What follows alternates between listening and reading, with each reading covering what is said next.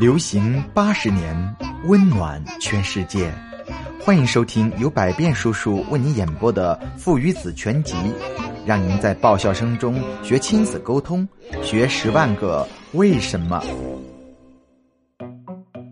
钓了一条这么大的鱼。星期天，小淘气一个人偷偷的跑出来，学爸爸在大海边钓鱼。他多么希望能钓到一条鱼啊！这样他就可以在爸爸面前炫耀了。小淘气心想事成，过了一小会儿，一条小鱼果然上钩了。小淘气一使劲儿，嘿呦，一下子就把这条小鱼给钓了上来。他看到岸上这条小鱼在活蹦乱跳，这可把他给高兴坏了。这可是小淘气平生钓到的第一条鱼。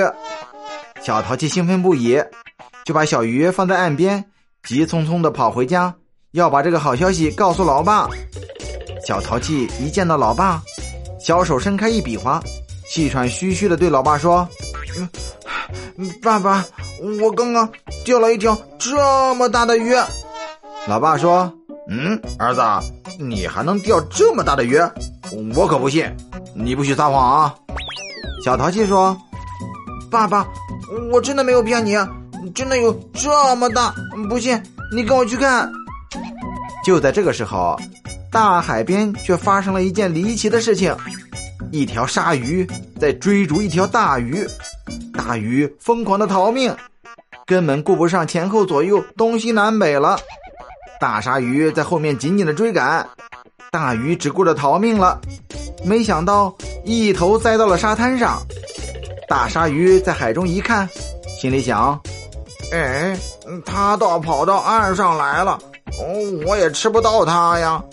要是我跑到沙滩上把它给吃了，那我也回不去了，那别人就得把我给吃了。哎，算了算了，我走了，不理你了。就这样，跳到岸上的大鱼就和小淘气钓上来的那条小鱼躺在了一起。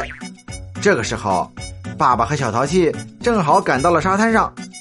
爸爸远远的一眼就看到了那条大鱼。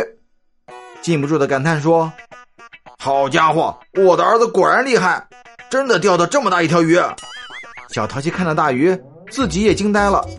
他先是感到有点纳闷，但是接着他马上镇定自若的说：“爸爸，你看我没有骗你吧？这条鱼比我比划的还要大呢，我两只手都比划不过来。”